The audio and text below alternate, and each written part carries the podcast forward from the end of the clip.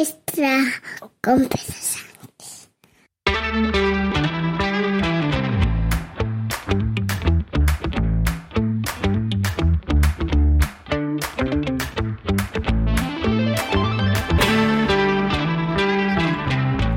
Buenos días, viernes 30 de junio de 2023. Hoy se cobra, hoy se cobra. Esto es maravilloso. ¿O no?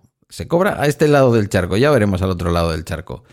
Capítulo 1015 de un podcast sobre mis cosas que en el fondo son las tuyas. Y claro, claro, hoy es viernes y hoy no es que yo quiera hablarte, es que estoy, como suelo decir, acompañado. Muy bien acompañado, además. Os suelen gustar mucho los episodios de los viernes, las descargas lo demuestran, eso es evidente. Y una de las visitas que os gusta mucho, mucho, mucho, mucho es la de Ernesto Acosta. Yo creo que es el acento, Ernesto, les tienes completamente enamorados y enamoradas. Azuquita cubana. Buenos días. Azúcar, Buenos días. azúcar de remolacha. Buenos días a los oyentes, buenos días Pedro. Buenos días. Eh, menuda charla que hemos tenido tú y yo aquí antes, porque has hecho un episodio. ¿Cómo le vas a llamar? ¿Cómo le vas a llamar? Que cuando esto se publique ya va a estar publicado. No, No sé todavía. todavía. En Notion tengo puesto el título provisional de Mundo de Cristal, pero eso no va a ser el oficial. No sé todavía. Mundo de Cristal no es el oficial. Y utiliza Notion también, ¿eh? Mira, tenemos algo en común, aparte de la barba. La tuya es más negra, ¿eh, perro? ¿Cómo se nota la edad? Ya tiene, ya tiene tintes blancos ya. Ah, bueno. Mi, mi barba completamente blanca por tu ausencia de pelo. bueno. sí, sí, en fin. No es cierto, ¿eh? Solo tiene una entrada grande, amplia. Sí, Entrada- ojalá se me quedara completo. En fin. Eso. Eh, bueno, tú sabes que los hombres calvos gustan mucho, ¿eh? Tanto Uf, por igual y a hombres como a mujeres. Y con barba. Barba y con calvo y con barba. Y con barba. Bueno, eso es lo más, lo más. Además, barba cuidada, ¿eh? Para los que no le vais a ver, ya la estoy viendo yo. Bar- barba cuidada. O sea, tiene descuidado hasta los tres días que no se ha afeitado en la zona de por encima de la barba. Eso, en el momento en que él se pase su, su guillet o lo que se venda en Estados Unidos. eh, Negativo. ¿Sabes? Negativo, no es guillet. No, hace eh, más de cuatro años Sí. que no me afeito completo la barba. Que no me dejo sin un pelo a la cara. Y yo lo que hago es agarrar No, una. pero digo coger- recorte. ¿Y ¿Cómo No, te yo haces el coger una máquina de pelar, con la misma máquina de pelo y me, me pongo calvo. Sí. Con esa me hago el dibujo de la barba. Me recorto las partes más, tú sabes. La, Bueno, la gente, la gente no me está viendo. Lo que, lo que estás viendo que está creciendo, eso me lo recorto con la máquina, me hago la forma y ya. Sí. Lo que hago es eso, mantenerme la barba Lo, que digo, lo, lo que decimos en España, yo sé que ahora también se le llama papo a otra cosa, ¿vale? No sé si en Estados Unidos esto, esto se entiende esta referencia. Las mujeres a veces ahora hablan de lo suyo como el papo. Me sale Pero el papo. el papo ha sido toda la vida, que me, que me lo perdonen las mujeres, el papo ha sido toda la vida las mejillitas de los bebés. Vaya papitos. Pues papito, que eso es otra historia. Eso es un disco de Miguel Bosé y es como se le llama a los hombrecitos que salen con mujeres jóvenes por ahí, por Colombia y a lo mejor también en Cuba se le dice papito. Sí, puede ser también. No, tiene muchas connotaciones, puede decir en muchos contextos. Vale. Tiene muchas connotaciones. No son solo connotaciones de esas de, de Sugar Daddy. No son. No, no, no, no, no, no necesariamente. vale. Bueno, como sabéis, eh, nuestro querido Ernesto Acosta graba su podcast, micropodcast diría yo. O sea, es lo más fácil de escuchar del mundo, aunque luego te deja pozo. O sea, a mí me podéis escuchar 15 minutos cada día y a lo mejor decís, vaya cantidad de chorradas que ha dicho este hombre. Pero Ernesto tiene una facultad, como le pasa a algún otro podcaster patrio, y es que te deja tres minutos, te deja cinco minutos y te da para pensar el día entero. ¿Vale? Eh, entonces, quienes le escucháis en Como pienso digo, ya lo sabéis. Quienes le escucháis aquí los viernes, ya lo sabéis. Pero tengo que recordar, Ernesto Acosta es nacido cubano, todavía cubano de nacionalidad, supongo. Azúcar, siempre. Azúcar. Eh, Eso no se dicho. pierde, ¿eh? imagínate. Eso no se pierde nunca. Y residente en Austin, que una vez dije Houston al principio cuando te conocía menos. Austin, Texas. Podía haber sido Houston o San Antonio. Da igual. Es el mismo oeste. El mismo viejo oeste. Bueno, pero defiende Austin por algún motivo. frente a Houston o San Antonio. Oh. San Antonio tiene de bueno que tiene un nombre latino. San Antonio, de hecho, estuve el fin de semana pasado, el, no, antes pasado, por el cumpleaños de la niña, fuimos allí. San Antonio es muy bonito. San Antonio es el Venecia de, de aquí de Estados Unidos. Mm, Tiene la ciudad un río, eh, te dicen el río Walk, que tiene sus botes y ahí te montas y te das un paseo por todo el río. El río está entre los hoteles, los edificios y demás, y está con puentes y todo muy bonito. Em, no sé, el problema es que cuando vine para acá a Estados Unidos, mi, mu- mi mujer tenía familia aquí en Austin. Yo no quería quedarme en Florida, en Miami no quería quedarme allá. sí. Y venimos para acá. Y por eso estamos aquí. Podría haber sido Houston, podría haber sido Dallas, podría ser cualquier otro lugar, pero Austin era donde teníamos familiares y aquí para acá venimos. Pues está muy bien. Yo creo que alguna de ellas esto nos lo has contado. Pero está bien, lo volvemos a recordar. Yo hoy te proponía una cosa, aunque nos hemos liado tú y yo de lo lindo, de lo lindo, hablando de lenguaje, de género y de muchas otras cosas, de las que creo que en principio vas a hablar en, en- en alguno de los podcasts que pueden estar publicados. Porque esta es otra costumbre tuya. Puede ser que durante dos días no salga nada y de pronto llega el domingo y aparecen dos podcasts en un rato que te digo yo, te- recomendación de podcaster, prográmalos. Prográmalos. Sí, sí, sí. Y tengo la herramienta para hacerlo y programarlo, pero como mucha de la promoción es manual, o sea, tú sabes, lo de compartir en Twitter, compartir aquí, compartir allá, cuando programo se me olvida. y entonces no, no, no comparto. Me gusta compartir el momento, pero bueno, nada, sí. Ah, yo tengo, ya tengo no programarlo. nada. Tengo no Aparte, son tan cortitos, ¿qué te cuesta descargar dos episodios? Al final lo escucho cuando Ah, quiera. no, no, no, si claro, yo uno detrás de otro. Ah, Sí, sí, uno detrás de otro. Lo que pasa es que digo, llevaba dos días sin Ernesto y ahora me como dos. Bueno, pues vale, no está mal. Yo te había propuesto que habláramos de vacaciones. Hoy es viernes 30 de junio y hoy pasa una cosa muy feliz, muy, muy feliz en muchas casas en España. Cuando digo esto quiero ser prudente porque hay mucha gente que está en desempleo. Y no quiero que nadie se sienta mal, ofendida o yo qué sé, o que sienta que la vida no le va bien. Eh, soy consciente de eso, pero también soy consciente de que el 30 de junio en España se estila la primera paga del año, paga extra. Este concepto en Estados Unidos os estalla la cabeza. ahora mismo eso, como que sí. No habías oído hablar nunca de la paga extra. Bueno, sí, pa- pa- para mí paga, bueno, no, no, porque para mí paga extra es lo que viene siendo aquí el, el overtime, que es cuando haces más horas lo que te toca hacer. Pero No. no, es el mismo concepto, no, evidentemente. no, no, no.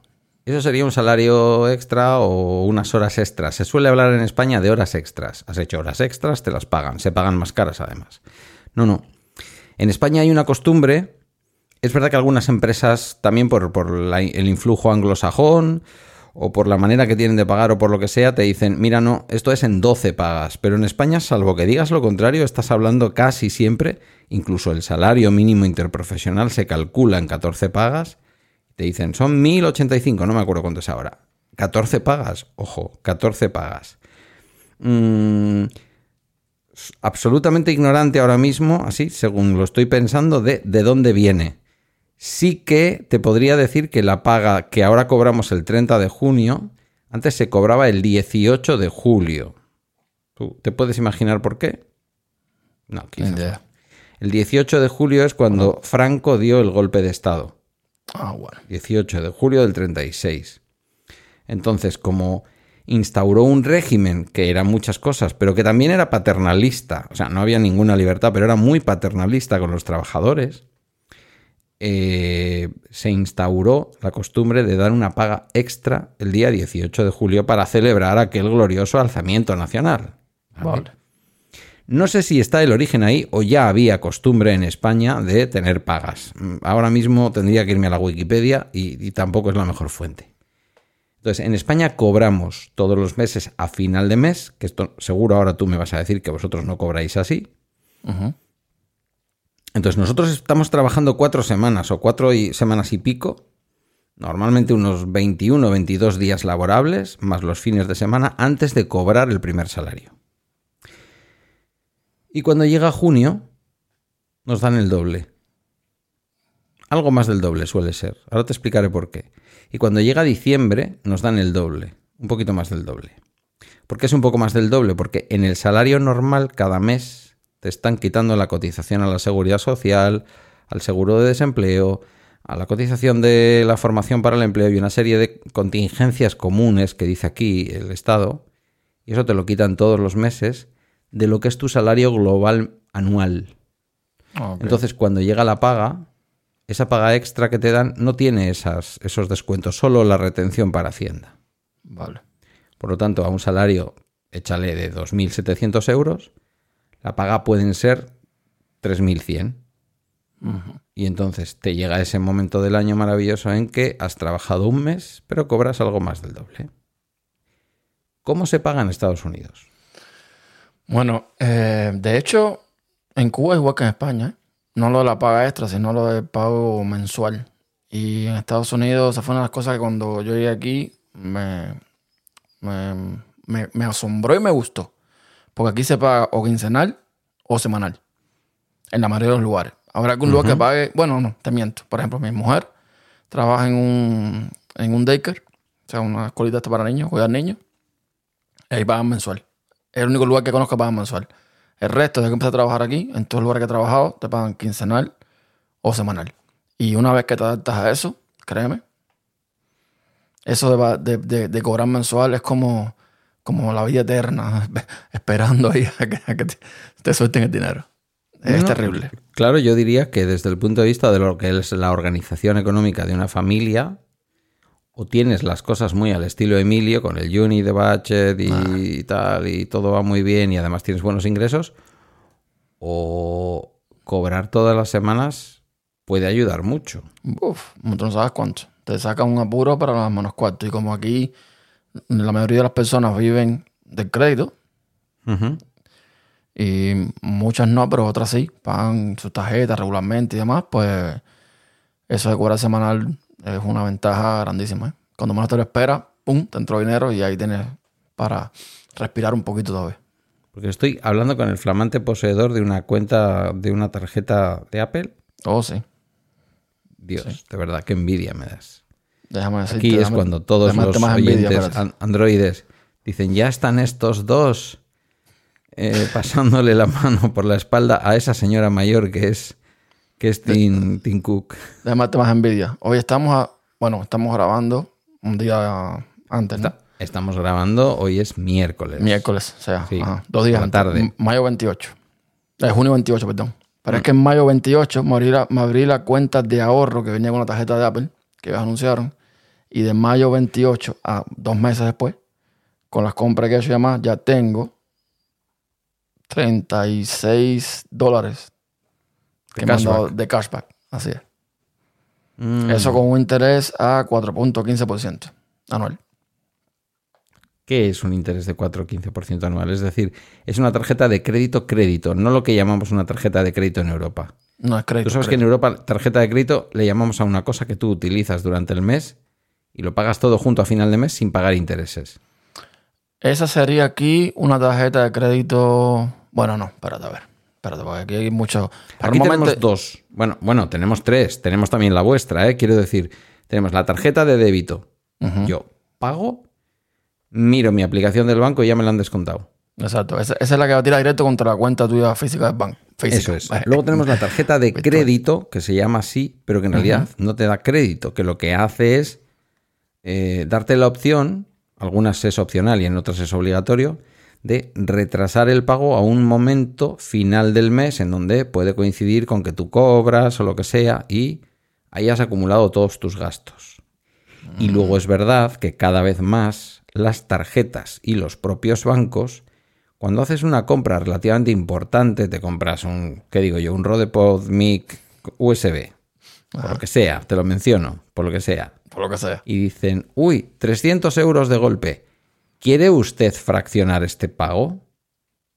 Y ahí es donde entra lo que aquí se llama el crédito o la tarjeta revolving, que creo que es un poco el estilo de lo que vosotros decís. Solo que aquí las tarjetas revolving pueden tener un 19% de interés anual. Bueno, mira. En mi experiencia, porque siempre hablo de mi experiencia, yo no conozco, qué sé yo, ni la mitad de la mitad de la mitad de las cosas en Estados Unidos todavía. Eh, yo tuve mi, mi primera tarjeta de crédito es lo que llaman una tarjeta de crédito asegurada. Es básicamente una tarjeta que te reporta el crédito, al buro de crédito, pero el dinero que está en esa tarjeta es tuyo. Es como de débito. Es como una tarjeta de débito, pero es crédito. O sea, Como tú si pones tuvieras un cuánto- prepago. Exacto. Tú pones cuánto, no sé, 500, 1000, 8 mil dólares en la tarjeta esa. Tú gastas ese dinero y ese es tu dinero. Tú tienes que volver a ponerlo para, eh, para llenar la tarjeta. Vale. Luego está la crédito normal, la que es dinero del banco que tú utilizas. Y tienes un límite y, y con el tiempo te va aumentando el límite y te van engatusando para ciertas cosas. Y tienen distintos tipos de, de intereses iguales. Algunos más altos, algunos más bajos, unos tienen cashback y todo lo demás. Lo que Apple quiere hacer ahora, que no es nada súper novedoso, aunque ellos, tú sabes que te venden las cosas como súper novedosas, es el tema de el pago a plazos. Eh, que normalmente para hacer yo pago a plazo, cuando me compro algo grande, una Rodecaster Pro 2, por lo que sea, por ejemplo, eh, yo suelo usar compañías. Hay una compañía que, por ejemplo, se llama Affirm, que tú vas allí, ellos te chequean tu crédito. Ah, si tienes buen crédito o mal crédito, lo que sea, le asignamos tantos dólares. Y, te- entonces tú tienes como ese, ese monto y luego de la falta de comprar, tú generas una tarjeta de crédito virtuales. Con esa tarjeta Sí. tú pagas y eso lo vas pagando a plazo con interés, por supuesto. Pero fuera de eso, esa que me estás contando que ustedes tienen, mm, aquí no es, no es lo habitual. Por eso es que Apple, de cierta forma, cuando implementa esta historia, va a ser, entre muchas comillas, revolucionario, ¿no? Porque no es lo habitual. No se suele hacer eso. Ya, pero ya te digo yo que si llega a España esa tarjeta y te dicen que es una tarjeta de crédito con el 4 y pico por ciento de interés anual, aquí no le va a interesar a mucha gente. Y no es porque sea un mal tipo de, interés. ¿eh? El tipo de interés no es malo para ser un crédito personal, que, que en el fondo es lo que es. Es decir, que tú pones tu persona como garantía nada más. Por lo tanto, no es lo mismo que una garantía hipotecaria, que puede ser menos. Aquí el crédito de ese tipo puede estar al 6, al 8 y en tarjetas, y en tarjetas, ya te digo, puede llegar al 19. Entonces, aquí, si, si Apple quisiera, bueno, esto- estoy hablando por hablar, ¿eh? pero si Apple quisiera introducir esa tarjeta, que a mí me encantaría tener, eh, tendría que adaptarse, es decir, tendría que decir, ¿usted quiere pagar al momento o a final de mes? Pero espera, espera, espera, espera. Pero poca gente va a querer pagar intereses. Espera, espera, espera. No estamos hablando, lo de Apple aquí no dice de pagar intereses. Lo de Apple dice de 4 a 15% de ganar intereses con la tarjeta. Con el dinero Ah, que pongas vale, ahí. vale, vale. No es lo mismo. No, no es pagar por el uso de tarjeta. Es el dinero que tú pongas en la cuenta de saving va generando un interés de 4.15%. Entonces, ¿cuándo te descuenta el dinero? ¿Tú pagas ahora mismo algo con, con Apple Pay con esa tarjeta? Sí, yo pago, yo pago casi todo con, pago, pago con eso. Y te lo Pero descuenta inmediatamente de tu cuenta. No, no, no, no. A ver, es una tarjeta de crédito normal. Lo que pasa, yo pago lo normal, la gasolina, la comida, por aquí y por allá, porque todo lo que yo compre con esa tarjeta siempre va a dar un cashback. Entonces, el Sí. cashback va automáticamente, lo puedes, lo puedes configurar, pero em, está configurado el mío para ir automáticamente a la cuenta de ahorro que Apple creó. Que esa cuenta de ahorro es la que va a generar ese 4.15% de interés Vale, de ganancia para ti. O sea, cuando llegue a final del año, si, no sé, si tengo 40 dólares, a eso ponle 4.15% de interés. Vale, pero en esa, en esa cuenta del 4-15% de interés, ¿tú puedes meter dinero directamente sin que sea solo el cashback? Y quitarlo O sea, que- también y sacarlo. Que es una cuenta remunerada, además. Vale, ¿Y, ¿y cuándo y de dónde te descuenta cuando haces un pago? Tú vas y te compras la compra en Walmart. Vas y haces la compra. Te compras, yo qué sé, aceite, mantequilla, maíz, lo que sea. Y pagas 30 dólares. Ese ¿De dinero es de dónde? Goldman Sachs. De, de- sí, es, es- es un acuerdo con Goldman Sachs, pero ¿de dónde y cuándo te descuentan ese dinero? No, Apple, tiene, Apple te da, según cuando tú aplicaste, te da un, un, un crédito. En medio de mil no sé cuánto, la tarjeta es de mil dólares no sé cuánto. Tú, tú compras, tú gastas y cuando tienes que pagar, Sí. tú sacas de tu cuenta de tu dinero y lo pagas, se lo pones a la tarjeta de crédito. Eso, vale. O sea, eso es como aquí entonces. Como No todas las tarjetas, como todas las de crédito igual, es lo mismo. Todas Sí, mis tarjetas de crédito las, las- las pago con dinero mío del banco. Sí, sí, la pagas con tu propio dinero en el momento. Claro. En el momento o a la semana siguiente o cuando sea, pero, pero no tienes que pagar intereses. Vale, me ha quedado claro ahora. Pero veníamos a hablar de vacaciones y de cómo se cobra y cómo se paga y todo este tipo de cosas. Ajá. Entonces, ya nos ha quedado claro también que se cobra semanalmente, normalmente o quincenalmente. Esto se lo hemos escuchado también alguna vez al bueno de Gabriel Viso en Australia. Esto es una cosa muy anglosajona, por lo que sea. Yo creo que Fran también, cuando estaba viviendo en, el Reino Unido, también cobraba semanalmente. La pregunta es, ¿y los pagos que tú tienes que hacer? Vale, tú ahora no pagas un alquiler, pero sabes cómo funciona un alquiler porque en algún momento habrás estado alquilado.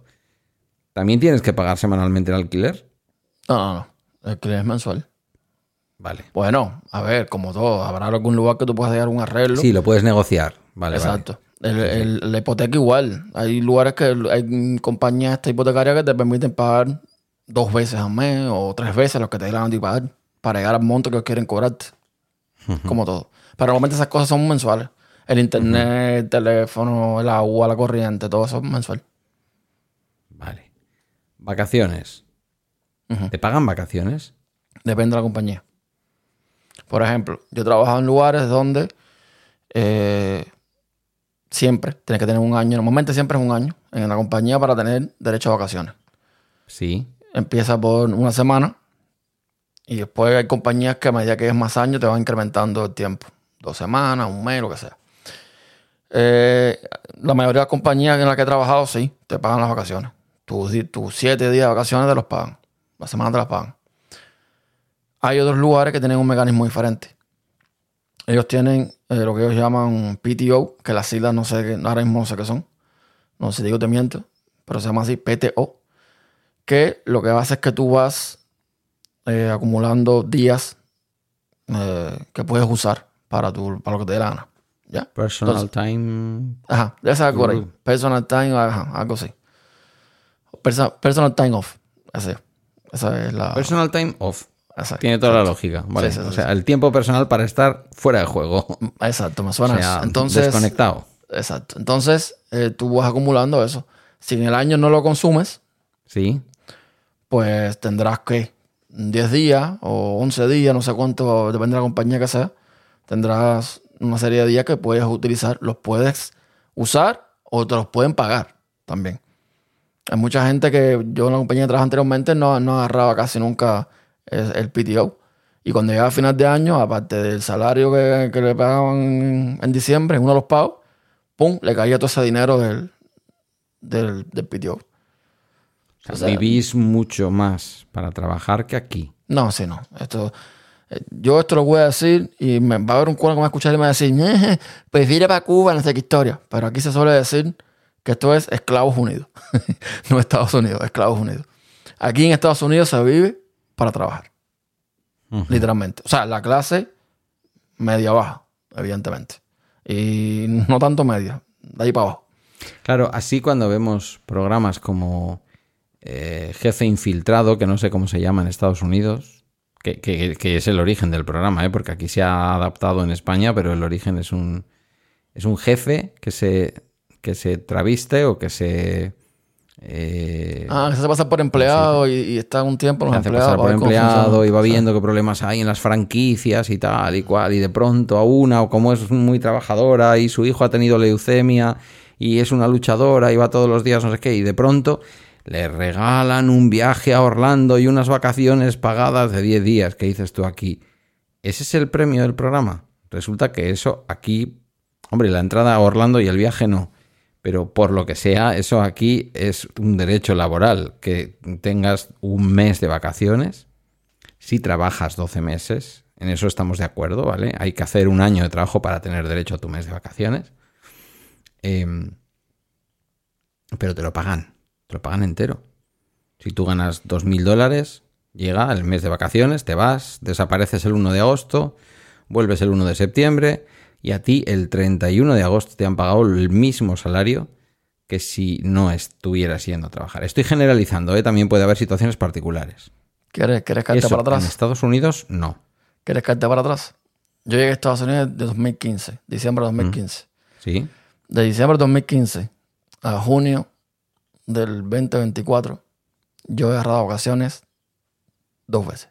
Dos. O sea, dos semanas de vacaciones en todo ese tiempo. O sea, has cogido vacaciones dos veces, una semana cada vez. Y es que ha coincidido. El tiempo es trabajar. es que, es que ha coincidido que cada vez que voy acumulando las vacaciones para un trabajo X, por lo que sea, que casi nunca ha sido culpa mía, casi siempre ha sido para mejorar, cambio de trabajo. Entonces empieza de nuevo el contador, no agarro las vacaciones. Y entonces te dan un finiquito, Sí. que llamamos aquí, no Sí. sé cómo lo llamáis ahí. Finiquito no, porque esto es castellano. Sí, Pero- pero te- tú te- entiendes te, lo que es un pagan lo que te deben. Te pagan lo que te den. Eso es. Sí. Vale, incluido las vacaciones que no hayas cogido o lo que sea. Pero físicamente no agarro las vacaciones. O sea, no descanso, no, no agarro mi. Me Sí, agarro dinero, pero no lo demás. ¿En Cuba vacaciones? Pff, en Cuba se vacaciona 365 días al año. Eh, eso en se trabaja, Pedro. El que diga que en Cuba. los bisiestos, que son 366. eh, el que te diga que en Cuba trabaja, te está mintiendo.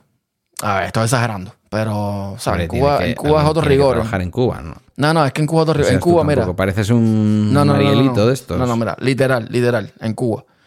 Yo no, porque yo, como yo trabajaba en el sector de tecnología y estaba siempre con internet y ah, el internet para arriba, el internet para abajo, yo sí era puntualito, siempre estaba en el trabajo, e incluso me iba más tarde y llegaba más temprano que la gente. O sea, tú eres de los que te encargabas de capar internet en Cuba. Eh, sí, sí, sí. No, y te explico si quieres, pero sí, sí, se puede decir que sí. Ah, o sea, lo he dicho en broma, sí es cierto. Sí, te, ahora te explico, ahora te explico. Y, y en Cuba tú decías, ah, hoy no tengo nada que trabajar. O me levantaba a las 9 de la mañana y a esa hora salía para el trabajo. Entonces, dependiendo del trabajo en que estaba, porque tuve mucho trabajo en Cuba también, evidentemente, donde, dependiendo del lugar y según el jefe, era una onda como que, "Ah, llegas más tarde, no importa. O llama un día y decía, oye, que me siento mal hoy, no sé qué más. Ah, bueno, sí, traemos un papel del, del consultorio médico. Ibas a donde está el consultorio médico de la familia, que, que normalmente en Cuba, por cada cierta cantidad de cuadras, se construyó un consultorio médico, ¿no? Sí. Y eh, tú ibas ahí y le decías al, al- al doctor, oye, dame un papel ahí que diga que, que me siento mal para el trabajo. Te das el papel, llevas el otro día con tu papel y listo, no pasaba nada. O sea, no era, no era, no era una cosa, no, no es como Estados Unidos, no es como aquí. Aquí también depende de la compañía, evidentemente, depende de tu jefe y todo lo que tú quieras. Pero aquí normalmente, lo normal es que si te pones un ausentante mucho del trabajo, injustificada o justificadamente igual, dependiendo de, dependiendo de lo que sea, te botan del trabajo, te corren. Vete. Hay, hay alguien más esperando ahí para trabajar como un indio aquí, eh, sin ganar esa ofenda. Eh, trabajar aquí como esclavo, no hay problema. Tú te vas ¿Cómo no- se nota que vives en Estados Unidos si no puedes decir la palabra que empieza por N? Porque aquí Oh. se dice trabajar como un negro. Sí. No, no, negro sí puedo decirlo. La, la palabra con N no es, no es negro específicamente. Es. N-I-G-G-A. Nigger. Eh, ajá. Sí, lo que ellos, ellos no dicen, ellos no lo dicen con er, eh, lo dicen A, niga. Niga. Sí. Que sería algo así como negrata. Exacto. Que, que el otro día tuve un debate, ay, ya nos vamos del tema, pero bueno, el otro día tuve un debate con varios, eh, con varios compañeros de mi trabajo que son afroamericanos. Y yo les decía, yo lo que no entiendo es cuál es el problema con la palabra. O sea, yo entiendo el contexto de la palabra y que, bueno, viene con el tema de la esclavitud y lo más demás, pero yo lo que entiendo es lo siguiente. ¿Qué te molesta a ti? ¿La palabra o quien la dice? Y me quedé así, ¿cómo? Te te explico fácil. Entre ustedes, como ustedes están diciendo, se están matando a golpes, se están, se están, tienen problemas, están fajando, se dicen, se dicen niga para aquí, niga para allá. Se ofenden ustedes mismos, entonces, entre comillas, se ofenden. Incluso cuando están de buena onda, como en Cuba, sería- en Cuba sería Cere, o en España sería tío, no sé, para, para hablar con otra gente, ustedes usan esa palabra. Pero ustedes pueden hacerlo. Bueno, claro, Pero en España también decimos pedazo hijo de puta, cabronazo. Oh, Pero bueno, ok, en buena onda. Es que, o sea, yo entiendo, entiendo el, el- el contexto, ¿no? Porque yo puedo decir, yo ahora vengo y te digo a ti, Pedro, cabrón. Pero y, no es en contexto malo, es en contexto de buena onda, que tú sabes. Y, y- Entonces le decía, pero ustedes, entre ustedes sí pueden decirlo, tanto para bien como para mal. Pero vengo yo, que no soy tan oscuro de piel, y si lo digo, me caen a golpe. Entonces, Claro. ¿es la palabra o quien la dice? Se me quedaron así. Yo creo que.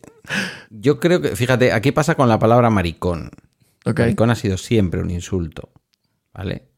Sin embargo, es verdad que el colectivo homosexual masculino lo utiliza cariñosamente. Mira, maricón, no sé qué. Entonces, si tú estás en ese contexto, aunque no seas homosexual, pero si estás de farra o de buen rollo con ellos, eh, se le permite más a las mujeres, diría yo, a esas mujeres que siempre aparecen como aliadas del colectivo homosexual masculino, amigas, tal o cual. Me, me estoy metiendo en un jardín también. sí, sí, ¿eh? pero, te bueno. entiendo, eh, te entiendo y es así, yo sé, yo sé, yo sé, yo sé, yo sé. Aquí es igual, aquí es Claro, igual. hay mucho dolor, yo creo, detrás de la palabra, pero es cierto que luego entre ellos no. Y, y es verdad que yo eh, alguna vez he visto algún debate, no sé si en HBO en algún programa de estos, quizás en, en Netflix, que aunque no lo parezca, también tiene programas informativos en donde a veces se reflexiona sobre estas cosas. eh, hay mucho dolor, hay una esclavitud y posiblemente un proceso de daño que no se ha reparado. El reconocimiento de una nación completa levantada sobre el sufrimiento de un montón de africanos robados de sus aldeas, robados de sus países, robados de su continente, de sus familias, muertos un 30, un 40, un 60% en los barcos y el resto a las plantaciones. Y también, por qué no decirlo, de nativos americanos que estaban Pero- allí. Sí, pero mi, mi, mi reflexión, que al final este compañero mío me dijo, "Ah, a ver, a mí no me afecta, a mí no me molesta, pero sí sé que la gente de mi comunidad, sí, muchos se lo toman a pecho. Mi reflexión era la siguiente, si la palabra es ofensiva por todo lo que representa, por toda la historia que tiene detrás, toda la esclavitud, todas las muertes, no la digas, tampoco tú. Porque ¿Y, y- y por si ofende, niga? ofende. Porque niga en el fondo es níger, escrito níger.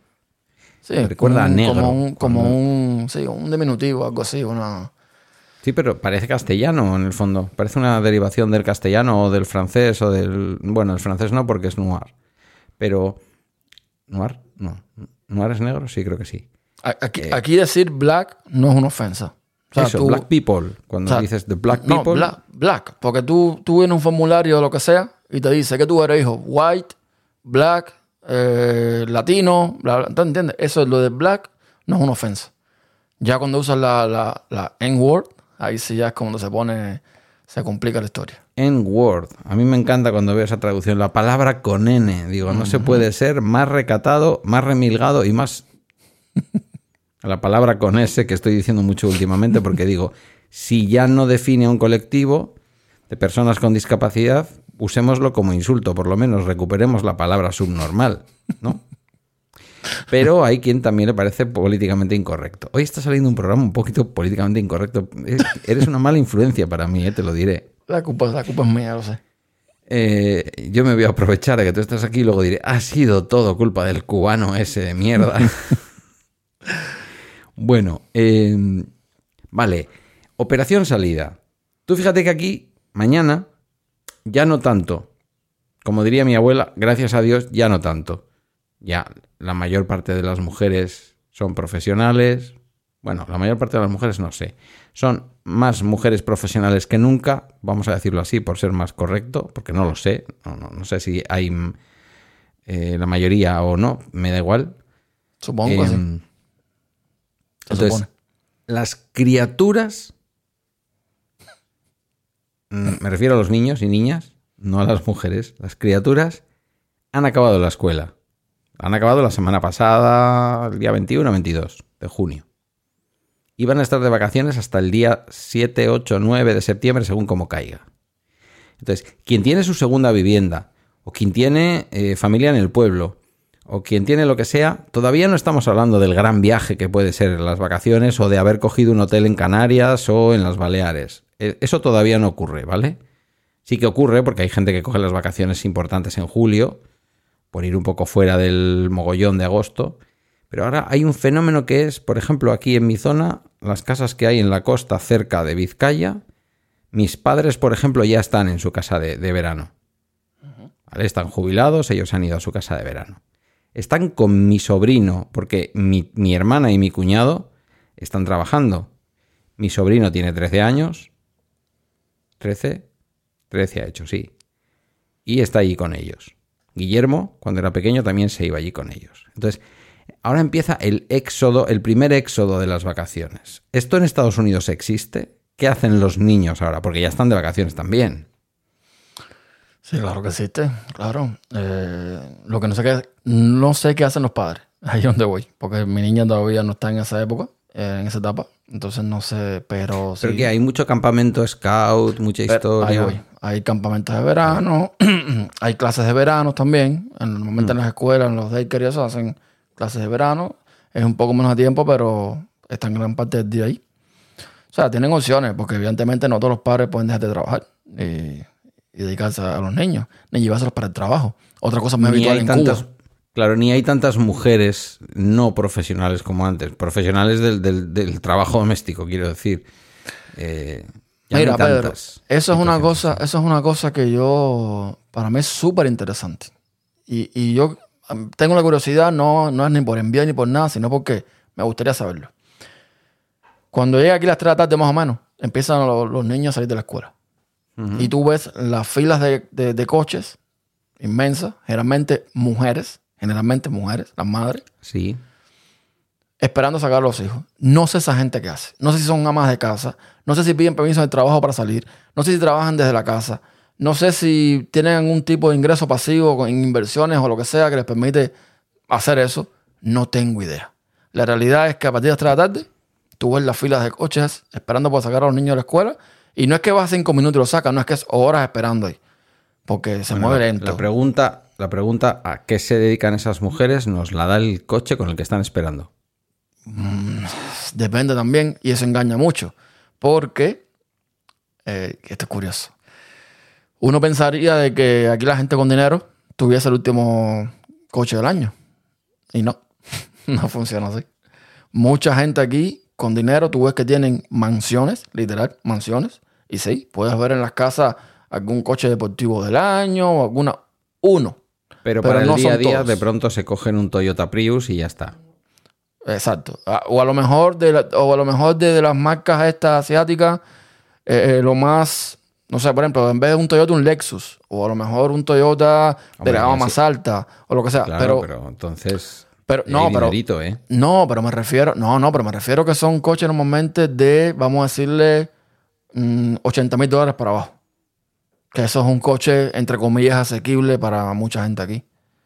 Ya cuando empiezas a ver coches a partir de los 100 mil dólares, ya tú dices, "Um, aquí ya estamos hablando de, Y de yo, otra cosa". echándole, y yo echándole tiempo al Model 3 y pensando que puede ser el coche de mi vida y son 38.000 euros. No, menos, menos las ayudas del Estado. Pero si el, el coche de mi mujer compramos, el, el Honda CRV, que ni siquiera es lo más top de Honda, costó 30 mil dólares. A ver, 35 mil dólares. Los puede valer aquí también, ¿eh? Solo que aquí no se llama Honda CRV, se llama Honda CRV. Exacto, CRV. Me, me, está- me, está- me estás, me estás. No, es para que te entienda la gente aquí. Ah, claro, es que, es que uno se adapta a esa. Y yo, yo, yo no sé Nah, qué el más habla el inglés, pero oyente- es que. El oyente fin. medio de podcast sabe lo que es un Honda CRV. Sí, un CRV. Sí, además escucha algún podcast de coches, claro, porque ya no es un problema de inglés, es un problema de saber qué es un Honda CRV. Ujú. que, que básicamente podríamos decir que es un, un sub que O- o- está E- hecho... S- SV. E- SV o SV. V. No, ¿eh? SUV en inglés. S-U-V. O SV. SV, un sub. Sí, sub. No, porque hay gente que le dicen la USB. Por eso hay que aclararlo también. Sí, BMW. Y sería BMW para mí. Y en Europa, bueno, en España, BMW. A secas. O sea, Fíjate tú. las culturas. Vale, entonces, eh, bueno, ese fenómeno, ese fenómeno cada vez más de campamento de inglés, eh, se lleva mucho aquí en el País Vasco eh, colonias de verano, que no es una cosa que te echas refrescante y, para oler bien, sino que es donde van los niños, una especie de campamento, pero que a veces es urbano, es que salen de casa y en lugar de ir a la escuela, lo recogen unos monitores de tiempo libre y monitoras y de pronto un día van a las piscinas, otro día van al monte, otro día de pronto hacen un taller de graffiti en no sé qué sitio, este tipo de cosas, ¿vale? ¿Por qué? Pues porque lo que decimos, cada vez hay más madres, por suerte, que son también trabajadoras fuera de casa. Bueno, por suerte o no, que también hay un movimiento de mujeres que dicen yo quiero trabajar en mi casa y no quiero trabajar fuera para el sistema capitalista o lo que sea. Bueno, no nos metamos ahí, ¿vale? Eh, Eso ocurre, pero, pero yo, por ejemplo, en mi infancia nos íbamos con mi tía y mi madre, mis dos primas, mi hermana y yo, y nos pegábamos desde final de junio hasta la primera semana de septiembre en un pueblecito del norte de Burgos, que es como... No tengo un, no tengo un símil en Texas para decir esto, pero vaya. Eh, alejarnos de casa unos 80 kilómetros a una zona un poquito más montañosa, eh, más altura, subiendo un puerto de montaña, en una zona que refrescaba por la noche, que se estaba bien, que había un río y que había amigos y que estabas en un pueblo rural, de la España rural, de lo que se llama ahora España vaciada. Cualquier parte Eso de sigue Texas que no, sea, que no sea Austin, Dallas, Houston, se describe perfectamente con ese lugar. Ya, pero en Texas no puedes llevar niños porque en esos espacios vacíos lo que hay son vacas Bueno, aquí, aquí de hecho, y pozos en Texas, en Texas eso es orgullo para los tejanos, ¿eh? que el niño crezca corriendo por ahí, eh, ordeñando vacas y, y agarrando serpientes con la mano y toda esta historia. Bueno, está bien, y aprendiendo a disparar con el rifle. Eso está bien. Sea, tú sabes. que luego nunca se sabe. Eh, vale, entonces, julio se arregla así. Las vacaciones mayoritariamente son en agosto. No. No. No. De hecho, las vacaciones aquí depende. Creo que empiezan algunas en junio, finales de junio. Y ya a principios, a finales de agosto ya están entrando a la escuela. Ahora mismo no sé decirte, pero no es el típico como en Cuba julio, agosto, o como en España, imagino, julio, agosto, los dos meses enteros de vacaciones así. Mm, No, está un poco corrido la, la fecha. No sé ahora mismo exacto cuánto, pero está Sí. un poco corrido la fecha. Bueno, aquí ocurre, ¿eh? en Centro Europa ocurre. Yo he estado un 15 de agosto en Berna, en la capital de Suiza, y al día siguiente, era un domingo, y al día siguiente empezaban las clases en las escuelas. Es más, te voy a decir. Vamos, lo que estás hablando ahí, vamos a buscar aquí Claro, no, en España son tres meses más tarde, ¿no? También es verdad que luego en Suiza lo que ocurre es que hay momentos del invierno en que la gente se queda en casa y no puede ir a la escuela porque hay un metro de nieve, ¿sabes? Eso también pasa. Sí. Em, claro, pero no todas las familias entonces se pueden ir en agosto. No, no, obvio que no. Obvio que no. O sea, no es, no es lo típico de que el país se queda vacío porque tú vacaciones en julio agosto, ¿no? Y, y aquí hay tantos... Ahí, ahí es donde vemos un poco esas películas o series americanas en las que los niños acaban el instituto y lo que empiezan a hacer es irse a una charca cercana que hay a las afueras del pueblo en bicicleta. Ese tipo de verano, pero un verano bonito, pero un verano en tu propio pueblo, no un verano porque posiblemente tu padre o tu madre siguen trabajando. Y el que está de vacaciones eres tú, o no. O a lo mejor si estás ya en el high school, a lo mejor lo que te toca es ir a poner hamburguesas al McDonald's o al... ¿Cómo se llama esta que no hay en España? ¿Cuál de ellas? Porque hay muchas aquí. Wendy. Wendy's. Nah. Esa es la peor de todas. No es que sea la peor, pero no es, no es mi preferida, de hecho. Yo no sé si ha saltado al resto de Europa. En España creo que no hay Wendy's. No te pierdes nada del otro mundo. Básicamente todas son lo mismo. No hay- Sí. Bueno, mira, dice aquí, encontré por aquí, que en los Estados Unidos, dependiendo de la región, las vacaciones de verano duran aproximadamente dos o tres meses. Y los estudiantes generalmente terminan el año escolar a fines de mayo o principios de junio y comienzan el año eh, a mediados de agosto o principios de septiembre. Vale, o sea que es un poco parecido aquí, pero un poquito con anticipación. Exacto. Vamos como... vais ahí con unas tres semanas de anticipación. Eh, ya que estamos hablando de esto y, y visto que... Claro, vacaciones... ¿Cuál es el destino de vacaciones a un tejano? ¿Dónde No, digo el gran viaje de me he pagado un viaje y voy a llevar a mi mujer y a mis hijos a, a Hawái, que eso entiendo que es una cosa que se hace un par de veces en la vida y no, y no mucho más, porque valdrá dinerito. Eh, un ciudadano medio que dice, pues este año sí que nos cogemos una semana de vacaciones. ¿A dónde se van? ¿A Orlando? ¿A montar en atracciones? Bueno, mm, te voy a hablar por la experiencia de los padres de los niños otra vez mujer. Muchos van a, a Disney World, por supuesto, en Orlando. Muchos van para las montañas. A, no sé, a la playa. A una casita que tienen en el lago. Sí. Eso de los lados aquí se usa mucho. De hecho, por ejemplo, Texas, que es tan grande. Aquí hay muchos, muchos afluentes, hay muchos ríos, hay muchos lagos, muchos arroyos, muchas cosas. Y hay zonas verdes y montañosas. No todo es llano, desértico Sí, y sí, con vacas. Sí, exacto. Austin, por ejemplo, tiene muchas montañas. No montañas súper altas, pero cuando tú miras el paisaje se nota.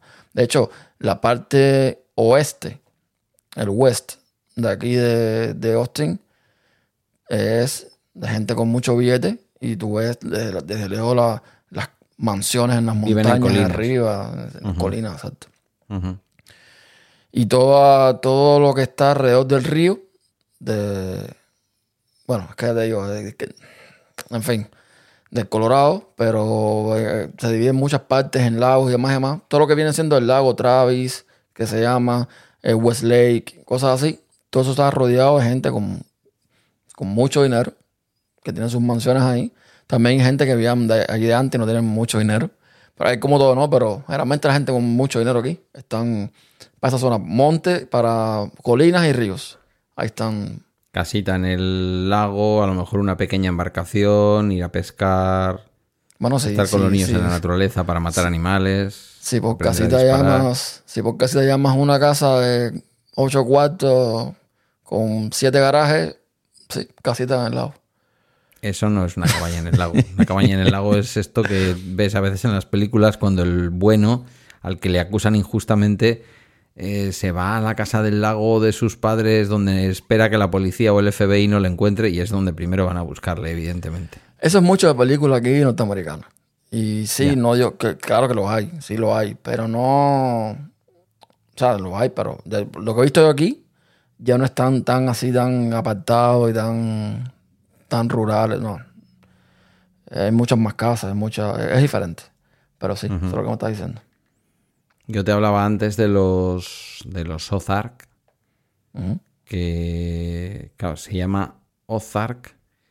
eh, eh, se llama Ozark la serie y está ambientada en un sitio que son los Ozark. Eh, y los Ozark es un poco lo que estamos hablando. Son, dice aquí, los montes Ozark. Ocupan más de 120.000 cua- kilómetros cuadrados en Missouri, Arkansas, Oklahoma y Kansas. Tiene picos, tiene lagos. Bueno, quien quiera saberlo, que se vea la primera temporada de Ozark en, en Netflix y entenderá. Y es ese típico destino que es montaña, pero al mismo tiempo es náutico. Como para estar con tu barquito, pescar y este tipo de cosas. De aquí no lo, ¿Qué me- vas, qué me no lo vas a ver, pero mira, está en mapa.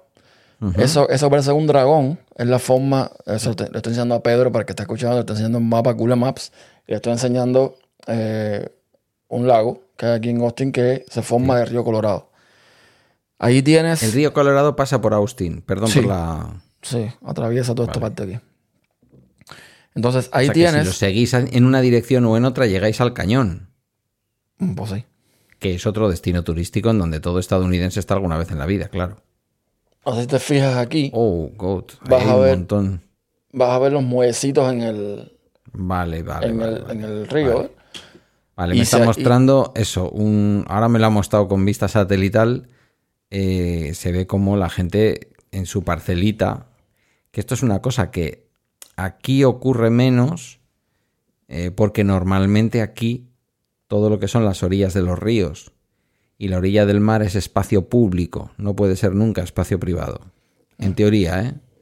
Luego hay mansiones de ricos. Sí, sí, ya De veo. arriba las casas con sus muelles atrás y todo lo demás. Sí, un poco lo que podrían ser las landas francesas aquí para los vascos, que vas, hay lagos salados, hay, en ese caso no son lagos salados, evidentemente. Bueno, Em, pues no sé qué más preguntarte de las vacaciones. Me ha quedado claro que no tenéis prácticamente vacaciones. ¿Cuánto tiene que trabajar ahí un estadounidense para llegar a tener ocho, semanas de vacaciones? Es que es lo que yo tengo. Bueno, en la compañía actual que estoy, creo que para tener casi un mes de vacaciones tienes que estar como cinco años. Bueno. Pero luego ahí para. O sigue creciendo. No, a ver, por ejemplo, mira, mi compañía, tú tienes la opción de, si, yo digo no quiero trabajar mañana, me dicen, ok, no trabajar mañana, no te pago. Pero no vengas. Eso es otra cosa que te quería preguntar, claro. Existe la posibilidad de decir, oye, mañana no puedo, pero ese mañana no puedo. El permiso de trabajo, el permiso Mm. de la- trabajo no existe. Depende de la compañía. Depende, de la compañía. Hay compañías que tienes que hacerlo con dos semanas de antelación. Hay otras que tienes que hacerlo con no sé cuánto tiempo de antelación. La mía, por ejemplo, con mi manager, con mi jefe ahora mismo, yo a lo mejor hoy le digo, mira, mañana me hace falta no venir, un ejemplo. Y me dice, ah, ok. O a lo mejor esta noche lo llamo y le digo, mira, mañana por algún motivo no puedo ir. O a la mañana, mañana por la mañana le digo, mira, me, estoy, me enfermé y no puedo ir.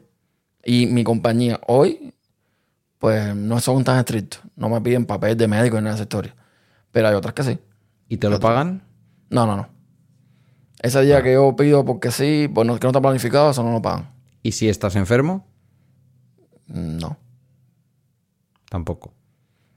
Para O sea, eso tú pagas. Si te agarras COVID y no puedes ir, si te agarrabas en su tiempo COVID y no podías ir una semana a trabajar, no te lo pagaban. como único, hasta donde tengo entendido, te pagan enfermedad es cuando tienes algún accidente laboral. Y Hombre, solo faltaba, ¿no? Ya, como único. Eh, mientras tanto, puedes tirar tu seguro, que ellos te pagan una parte del seguro, tú pagas la otra, y ya con eso, pues, date por pagado la, la, la sanidad. O sea, tu seguro, tu seguro de enfermedad puede llegar a pagarte una parte del dinero que tú ganarías trabajando si estás de baja. Mm, sí, podría. Podría, pero. Es que te digo, depende. Ese tema del seguro también aquí es- súper curioso, ¿eh? El otro día alguien me dijo algo que no lo he comprobado, pero no digo que sea así.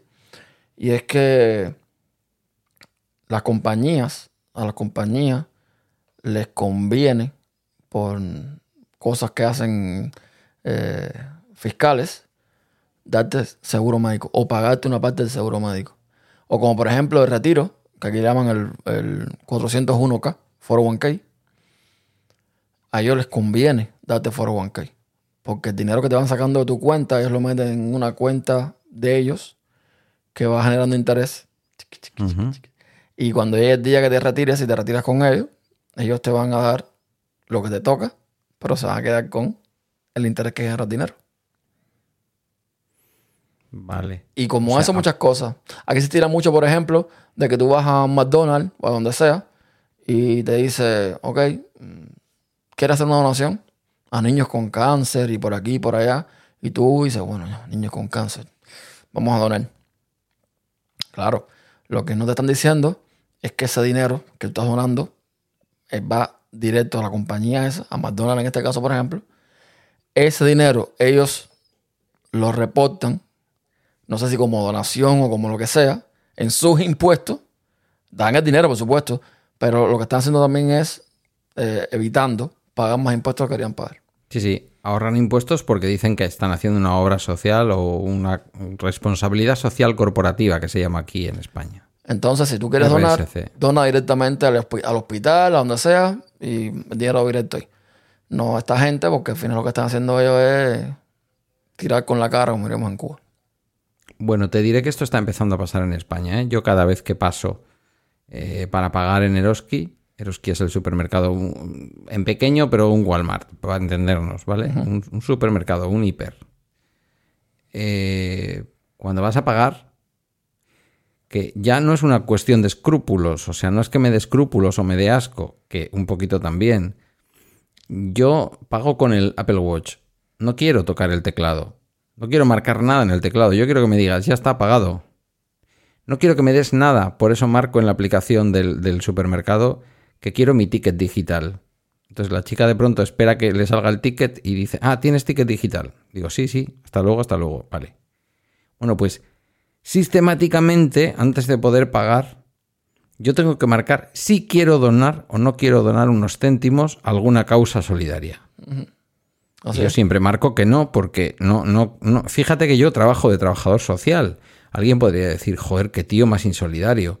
No. Que no, que me cobres impuestos. Déjame de donaciones. Cóbrame impuestos. Que el Estado lo cubra. No quiero hacer donaciones. Y no quiero además hacer, como tú dices, una donación a través de una empresa privada. Si quiero hacer una donación a la Asociación Española contra el Cáncer, yo me voy, me suscribo y pago un dinero, punto. Que yo me voy a hacer luego un reporte a Hacienda y me voy a ahorrar una parte de mis impuestos. ¿Pero por qué lo voy a hacer a través tuyo? Para que luego tú salgas en las redes sociales diciendo que has donado 100.000 euros para la lucha contra el cáncer. A costilla de la gente que están comprando ahí. Claro. No, perdona, los ha donado tu clientela. Sea, ¿Qué me estás contando? Bueno, Aquí pues me usan- hacen tocar el teclado. Aquí usan el tema de los niños con cáncer y los, las mascotas. Los, los- los perros y demás, los, Los refugios y todo el cuento ese. Lo mismo, si O quieres... sea, niños con cáncer y mascotas, sin solución de continuidad. Mira, yo digo lo siguiente, y esto va a sonar duro y feo, pero yo digo lo siguiente. Si tú quieres, a mí que me encantan los perros, tengo, yo, si tú quieres donar a un refugio, que aquí hay unos cuantos, ve directamente al refugio, lleva comida, lleva juguetes, lleva lo que tú quieras donar, dónalo ahí. Los niños con cáncer, ¿por qué demonios? Si yo tengo un gobierno cobrando impuestos por todo, por, por un montón de cosas y gastando impuestos en un montón de cosas más que no hacen falta, ¿por qué no dedican? Porque una de sus prioridades no es tener los hospitales de niños con cáncer como tienen que estar, con todo lo que le hagan falta. No lo entiendo. Si aquí Incluso son de- tan pro vida. Incluso de adultos con cáncer. Pero bueno, ya te digo, aquí es niño y, y perro. Ya los, los adultos no, nu- nu- nunca lo he visto en una cosa esa. Si tú eres tan No, pro claro. vida, tan pro vida y tan antiaborto y tanto la historia esa, ¿por qué los niños aquí no son prioridad número uno? Casi, casi que por encima del, del dinero que tú destinas a, a defensa. Vamos a, vamos a dejarnos de cuentos. Vamos a dejarnos de historia. ¿Puedo hacer una demagogia? No, lo que, las que quieras. Has visto que me he puesto además la camiseta de Levis con los colores de la bandera estadounidense, que es un icono, por supuesto, y no soy para nada antiestadounidense. De hecho, estuve emparejado años con una mujer con doble nacionalidad, española estadounidense. Eh, ¿Qué iba a decir? Esto me pasa a mí por enrollarme. alguna demagogia. No sé, con respecto a los niños, la defensa, los impuestos. Sí, iba a hacer una cosa demagógica. Gracias por recordármelo. Sí, eres un gran cuidador de personas mayores. Eh, en Estados Unidos, yo sé que no se le llama ministerio como en Cuba o como en España. Se llama secretaria de Estado de lo que sea, tal. Pero si le llamáramos en castellano ministerio, ¿no te da la sensación de que a veces más que un ministerio de defensa Estados Unidos tiene un ministerio de ataque? Sí, sí, ¿Es muy, ¿Es muy demagógico o tiene un punto de realidad? No, es que la realidad, la realidad. Eh, aquí, sí, no dudo que se, que se invierta mucho dinero en defender el país, pero también se da mucho dinero en atacar otros lugares, en vender armas en otros lugares, en, fin, hacer guerra en otros lugares. Claro que sí.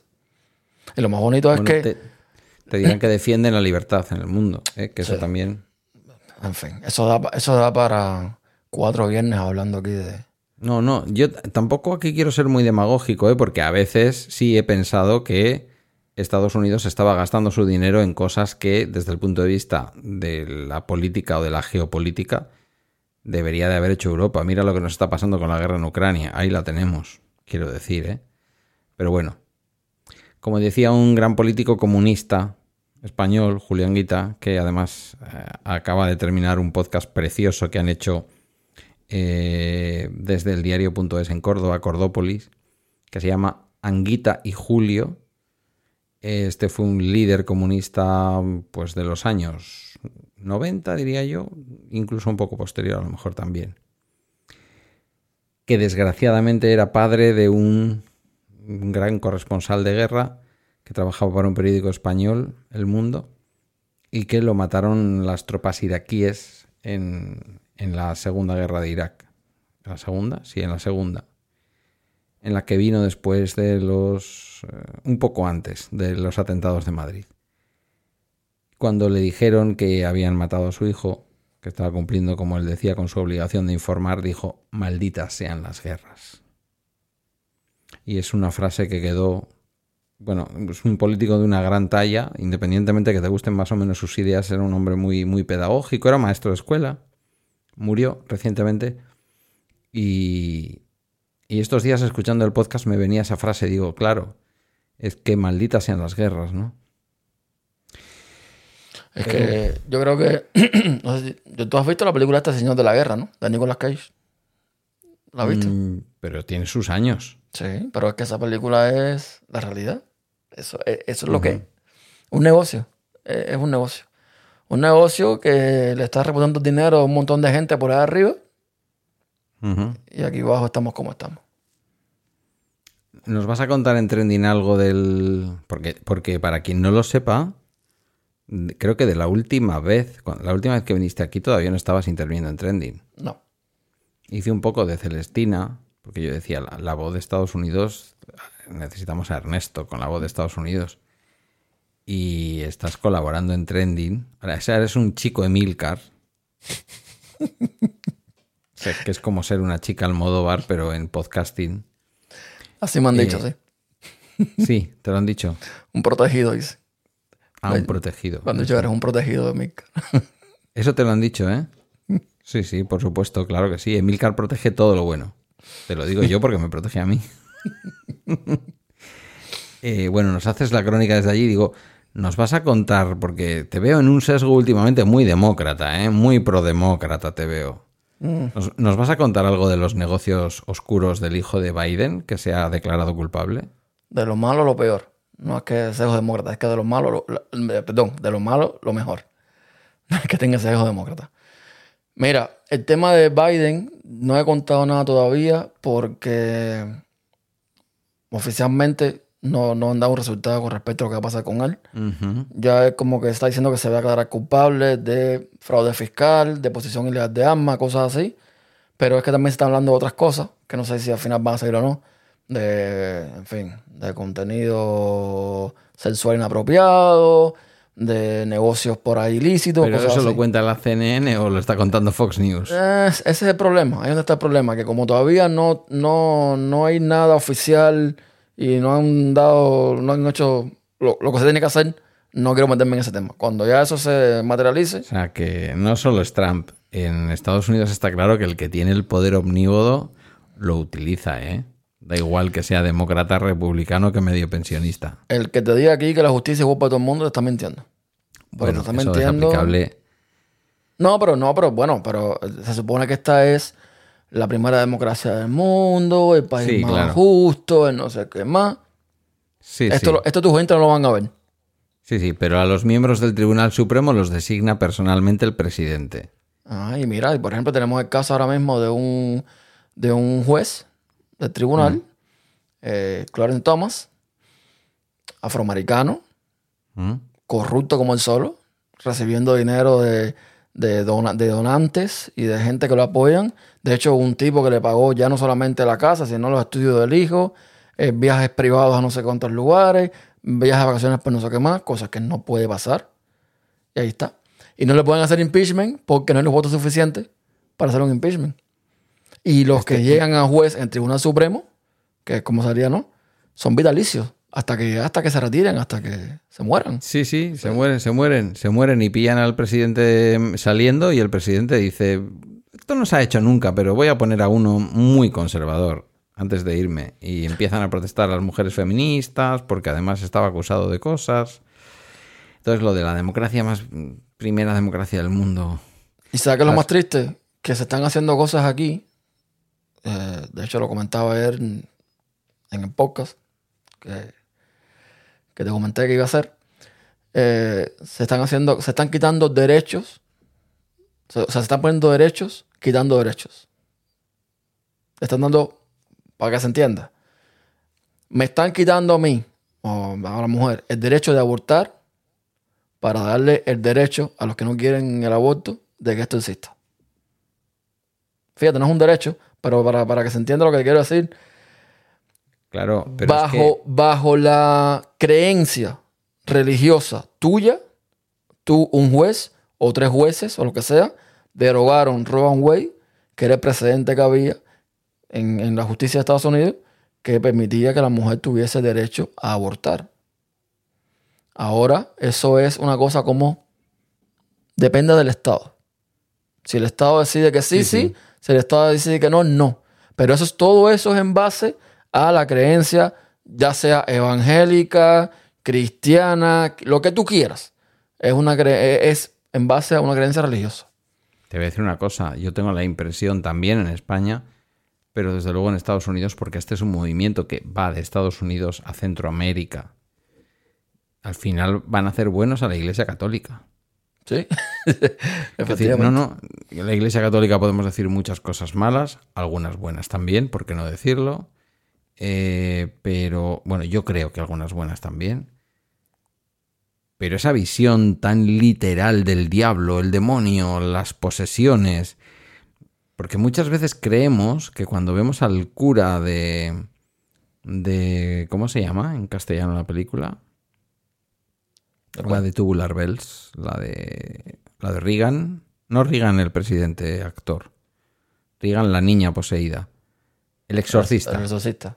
El exorcista. Que en, en inglés fue igual, ¿no? Sí. The Exorcist, creo que. Bueno. Eh, no, no, no. Bueno, no sé si en concreto, ahora mismo no lo recuerdo, no quiero meter la pata, pero la mayor parte de ese tipo de cosas exageradas que vemos eh, vienen del movimiento pentecostalista, de los evangélicos más radicales.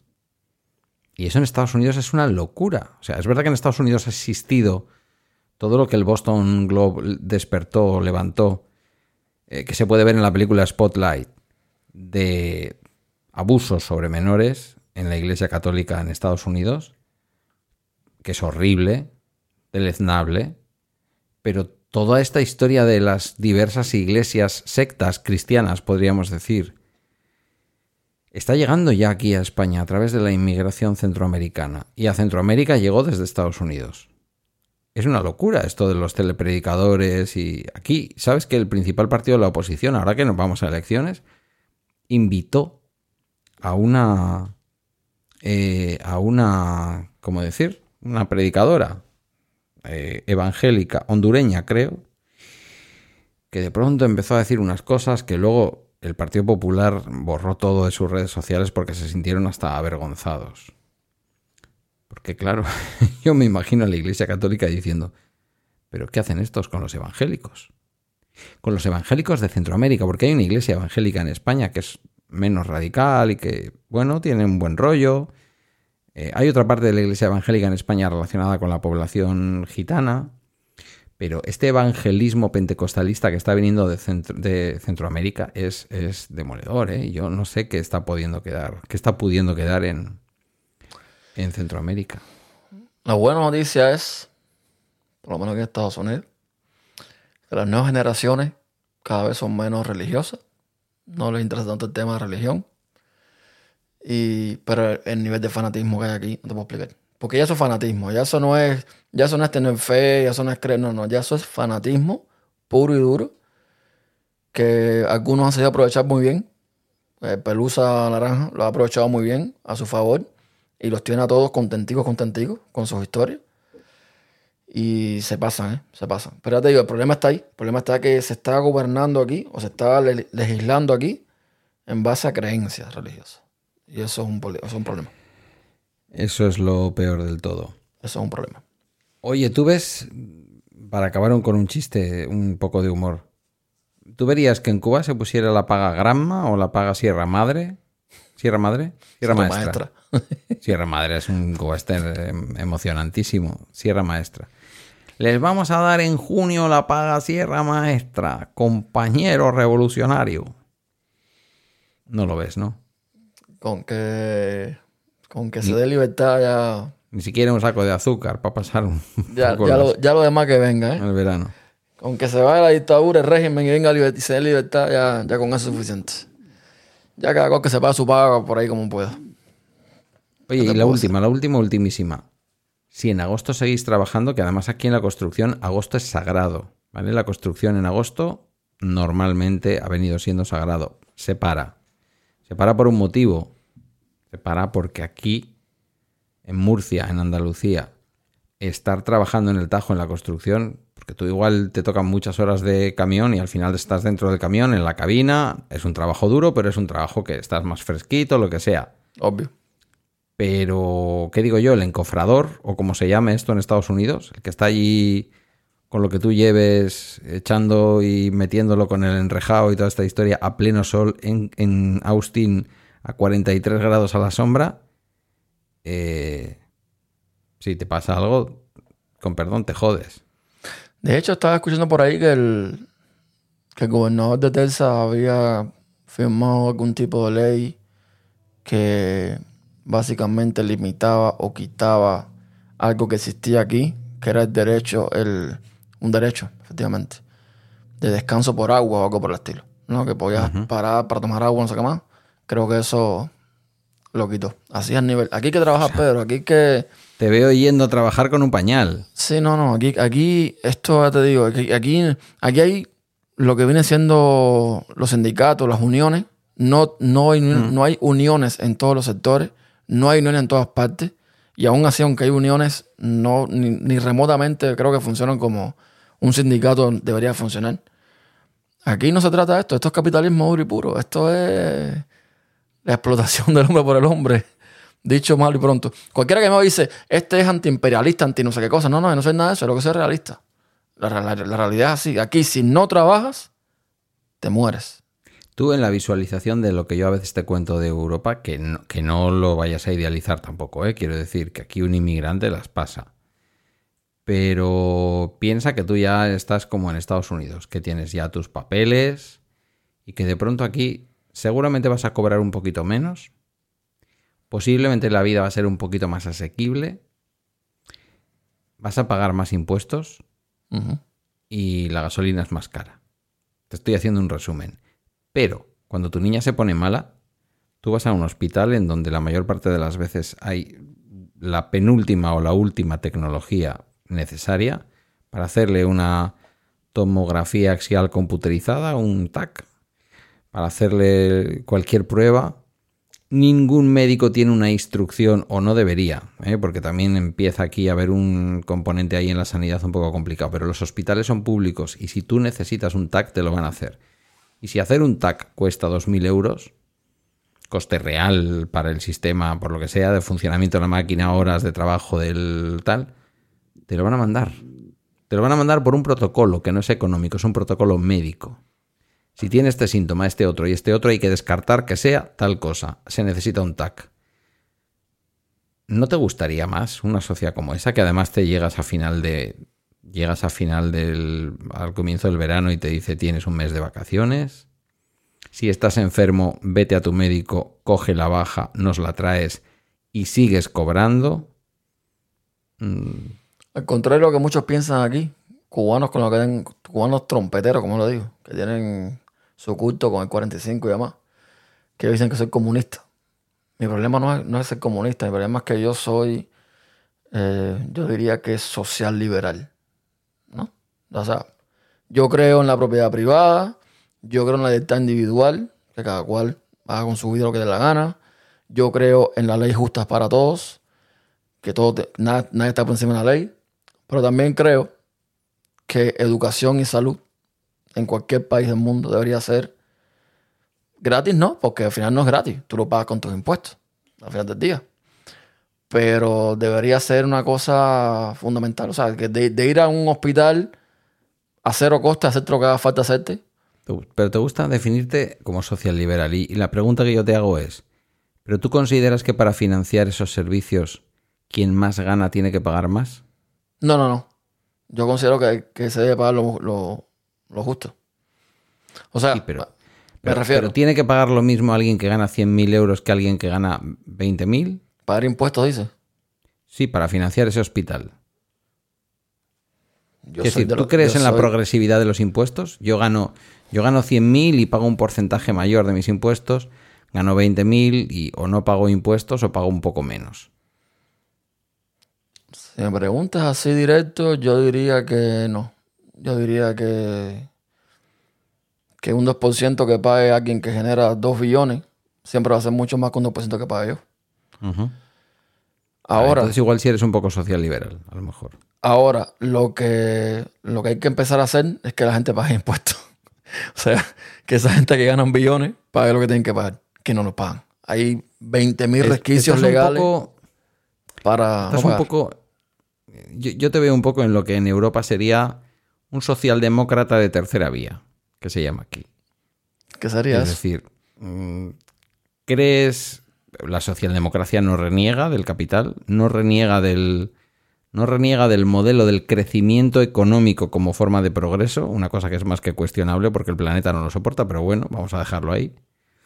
No reniega de todo eso y lo que pretende es corregir esas desviaciones que el capitalismo tiene por la codicia humana y por este tipo de cosas. Obvio.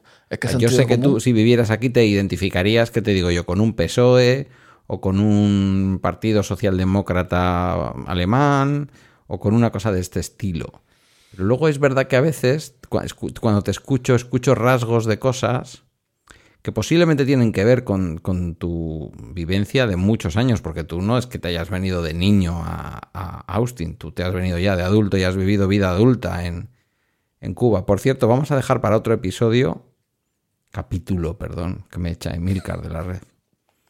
Vamos a dejar para otro capítulo, ya podíamos luego tú y yo debatir de esto. Eh, el asunto de que, de que tú has trabajado ahí capando la, capando la, la red la red de internet en Cuba. Eso ya, estamos en una hora y cuarto, ya hoy no nos da. Y a mí me parece muy jugoso. Apúntale, apúntale. Si, a ver, si, si no lo tratas tú antes en el, en el como, como pienso, digo, ¿eh? Pero yo te diría, guarda, guárdate lo que me apetece para el siguiente. Entonces, eso, que yo te veo aquí como en una socialdemocracia un poco de tercera vía, ¿no? Quizás mm, justicia social hasta cierto punto y un poquito de vara para quienes mm, tú consideres que a lo mejor... Tú, tú me decías el sesgo demócrata. El problema mío con los demócratas no es que tenga sesgo con ellos. No es que para mí sean perfectos. Es que de los dos partidos que hay mayoritarios en Estados Unidos, Sí. son los que veo que más tiran para la gente como yo. A lo mejor si mañana me hago millonario, me convenga más ser republicano por hipócrita y cara dura, porque ellos son los que van a tirar más para mí. No me, no me digas eso, que te tengo en buena estima. Nada, donde sería un juego. Pero te digo, eh, ellos son, para mí son, vamos a decirlo así, hasta ahora, los más justos, los que más tiran para, para el pueblo de Estados Unidos, no para los ricos, no para los millonarios, no, pa- no para las compañías. Entonces, generalmente cuando los tú- demócratas son pobres, ¿eh? No, no, no, tienen- no, no, no. Ni tienen apoyos de la población pobre, precisamente. No, no, no, no. Pobre aquí ninguno, no.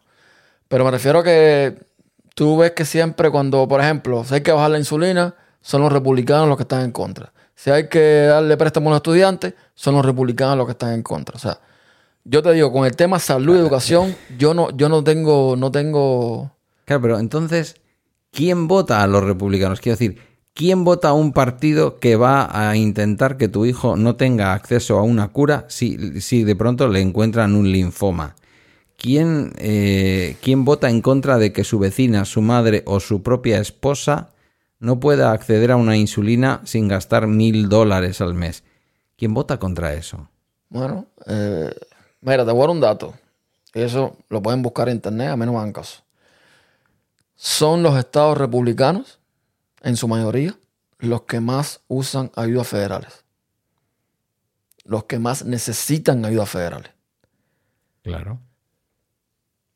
Esta gente, la impresión que tengo yo es que votan más por el hecho de que, oh, soy republicano, soy conservador, creo en la familia tradicional, todo este movimiento woke, todo esto de eh, las banderas de arcoíris, todo esto me, va en contra de mis principios, mi religión, que volvemos a lo mismo. Y bueno, quienes me representan más en sentido son los republicanos. Los demócratas son más, eh, o sea, hacen más lobby con, con los movimientos LGBTQ, los demócratas son más, son, son comunistas, los demócratas, bla, bla, bla, ¿entiendes? Entonces, Claro, pero eso está pasando aquí también con la ultraderecha. ah, pero es lo que hay aquí. Quien, quien gobierna esos partidos y quien se presenta por esos partidos forma parte de una élite que tiene a veces conexiones incluso con el régimen franquista, o al menos de baneos o cierta... eh, ¿Cómo decirlo? Em, eso, cierto cariño a ese pasado, ¿no? Eh, pero eso no significa que sean gente con dinero, ¿eh? No, no, no. Tú no, dices, es que- no. cuando, cuando dices ayudas federales, por si la gente no lo entiende aquí, él se está refiriendo a los programas federales del Medicare, del el no sé cómo se llama lo que puso Obama de la salud. Medicare, Medicaid, SNAP, que es comida para los niños, el TANF, que es ayuda médica para los niños, todo eso. Todo lo que, todo lo que el gobierno te puede dar para tú poder pagar ciertas cosas, ellos lo reciben. Todos. Sí, sí, me estaba equivocando. Estaba, estaba hablando de Medicare sin darme cuenta que Medicare es el- justamente el médico. Eh, no me acuerdo cómo se llamaba el- esa especie de ayuda para alimentos. El SNAP. recuerdo. SNAP. SNAP. Como Snapchat. Sí, de los Fustan. Te refieres a los Fustan. O sea, tú las estampillas de comida. Me, me quieres decir que los estados más conservadores son más pobres. Sí, Pedro. Si es que si vas de nuevo a la historia de Estados Unidos, las mejores economías de Estados Unidos siempre han estado bajo gobierno demócrata. No me lo estoy inventando yo. Bueno, el, el crecimiento económico de Reagan fue fulgurante también, ¿no? Dicen. Dije, las mayorías de los de las mejores situaciones y las mayorías de las crisis de Estados Unidos han sido bajo gobierno republicano. Las crisis económicas me refiero. Eso, eso, y si tú miras en los gráficos con el, el Producto Interno Bruto de Estados Unidos y buscas por año, vas a ver que es así. Funciona así. El, a ver, no, no, no, no es que sea sesgo, es que yo todos los días hablo con gente de ambos partidos. Yo hablo con gente de un lado y del otro. Y tú te das cuenta que generalmente, generalmente, el demócrata es una persona mucho más instruida. Es una persona con muchos más valores. Y no precisamente lo que están defendiendo esta gente. O sea, eh, son más humanos. Son más de ayudar al inmigrante. Son O sea, más de ayudar del lado. Los demócratas tienen más ética, los republicanos más moral. Bueno, y lo de moral. en veremos, ¿eh? En, veremos. teoría. En teoría. Es que, ya te digo, eso da, eso da para, para episodios, pero. Oye, pues tiempo tendremos, ¿eh? quiero decir. Hemos llegado a la hora y veinte y yo creo que ya estamos Apunta, apunta, apunta, apunta. Lo Ponlo bien. razonable, tiempo tendremos. Que luego la gente me dice, es que nos gusta mucho cuando va el cubano ese. Bueno, el cubano ese, el señor Ernesto Acosta, tiene un podcast muy cortito que se llama Como pienso digo. Ha hecho varias referencias al episodio que está publicado ayer o antes de ayer. Depende, porque como tenemos siete horas de diferencia o por ahí, eh, pues no sé cómo decirlo. si El jueves lo vas a recibir. Eh, gracias, Ernesto. Como siempre, un placer. ¿Dónde, ¿Dónde te localizamos? El sitio principal donde poder localizarte, aparte de tu podcast, como pienso, digo. ernestoacosta.me. Vale, correcto. Pues, querido, muchas gracias. A ti, por tenerme, como dirían los americanos. Yo siempre disfruto hablando contigo, la verdad. Hasta aquí el bala extra de hoy. Agradecemos vuestros comentarios o mensajes en la comunidad de Telegram en ernestoacosta.me y a través de balaextra.com donde están nuestras redes y nuestros medios de contacto. Gracias por tu escucha, feliz fin de semana y hasta el lunes que ya será julio y Ernesto, yo tendré horario de verano, trabajo una hora menos cada día, que lo sepas. Ahí lo dejo. Es para darte envidia.